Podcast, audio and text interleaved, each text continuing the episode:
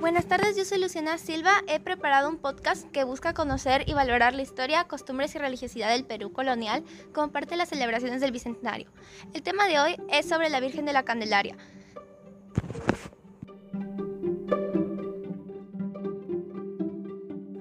Proyecto Bicentenario, la Virgen de la Candelaria, celebración religiosa de Puno, Perú. La festividad de la Virgen de la Candelaria de Puno es de las fiestas más grandes e importantes del Perú porque representa un sincretismo cultural del andino con elementos distintivos de muchas partes del mundo, que tomaron lugar durante la historia de Puno. Se celebra cada año el mes de febrero. Es una celebración de carácter religioso, festivo y cultural, con su raíz en las tradiciones católicas y elementos simbólicos de la cosmovisión andina.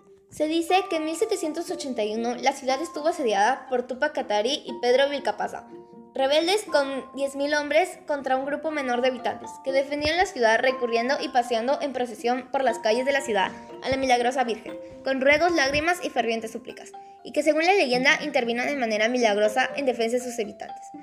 Es por eso que las festividades anuales se organizan en las vísperas y anticipación a la madrugada del 2 de febrero, con quema de fuegos artificiales, expresiones artístico-culturales y manifestaciones populares, acompañadas de un intenso consumo de viandas y bebidas. Fue declarada Patrimonio Cultural Inmaterial de la Humanidad por la UNESCO el 27 de noviembre de 2014. Es la festividad presentada por diferentes momentos. Los ensayos, las novenas, albas de fiesta, entrada de cirios, entrada de capos, vísperas, 2 de febrero, octava veneración y cacharparí.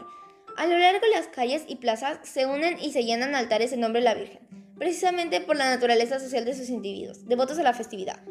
A mediados de la fiesta comienzan eventos como danza, música y artes, diversas costumbres y expresiones, organizadas por la Federación Regional de Folklore y Cultura de Puno, que convoca a la presencia de más de 180 conjuntos entre danzas que proceden de comunidades y parcialidades de Puno y Bolivia, y los conjuntos de danzas organizadas en los, en los distritos varios de la ciudad de Puno en su mayoría denominados danzas con trajes de luces, donde participan directamente 100.000 danzarines y unos 10.000 músicos, sumando la participación indirecta de unas 35.000 personas, entre directivos, alfredrados, bordadores, artesanos y la confección de caretas, botas y zapatos, cascabeles y otros elementos.